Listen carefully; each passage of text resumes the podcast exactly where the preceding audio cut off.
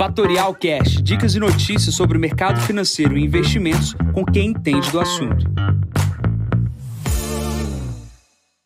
Bom dia, Jansen Costa, assessor de investimentos da Fatorial. Vamos para mais visão de mercado. Hoje é o número 494.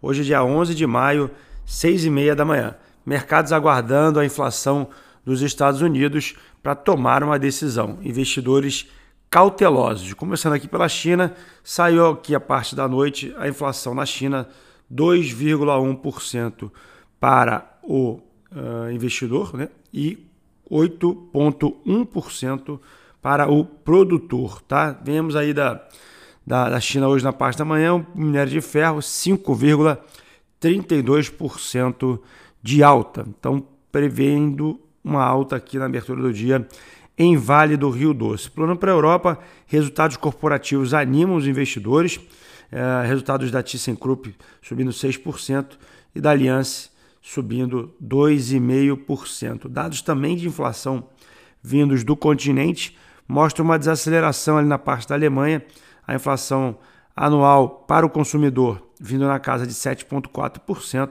e no mensal veio 0,8%. Mês passado foi 2,5%, mostrando aí uma melhora no quadro de inflação na Europa, pelo menos no curto prazo.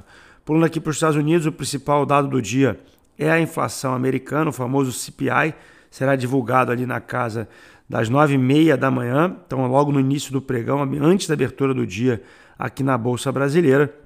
A expectativa é de uma inflação anualizada na casa de 8,1%, vindo de 8,5% no mês passado. A gente precisa continuar acompanhando. A gente já viu uma Nasdaq, que é a bolsa de tecnologia, caindo quase 30% no ano, e a gente precisa acompanhar o título de 10 anos, a curva de juros, depois dessa, desse anúncio aí uh, da inflação de curto prazo. Outro movimento que a gente tem visto também é uma queda bem significativa do preço de praticamente todas as criptomoedas, uma correlação bastante elevada com o, as empresas de tecnologia e um movimento de paridade uh, de uma moeda chamada uma, de uma stablecoin, que é uma moeda que deveria ter uma paridade com o dólar, ela foi perdida, gerando alguns problemas uh, para alguns ativos de criptos. Tá? Então esse mundo de cripto vive aí um problema baseado numa stablecoin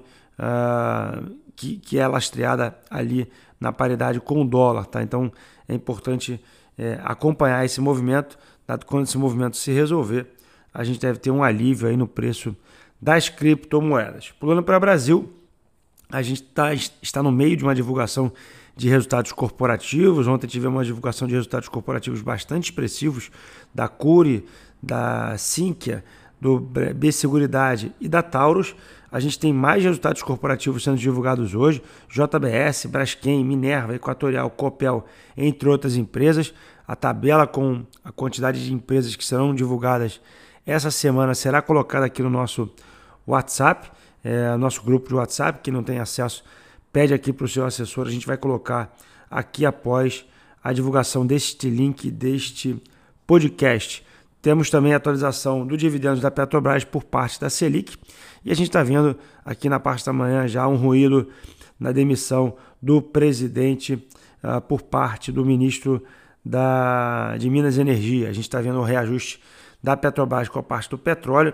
É, Bolsonaro é, mandou embora esse ministro, esse, esse militar, em função de estar irritado com relação ao aumento do preço do diesel e do preço da gasolina. Obviamente, a gente fica com pouca informação do que aconteceu, mas dificilmente a paridade será quebrada, dado todo o processo que foi construído de governança na Petrobras.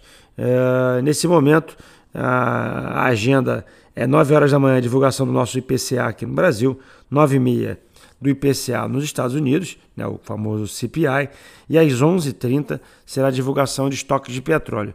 Nesse momento, todas as criptos e todas os, uh, as commodities operam no campo positivo. Né? Como eu comentei, o minério sobe 5,32%, o petróleo sobe 2,82%, 105,35%.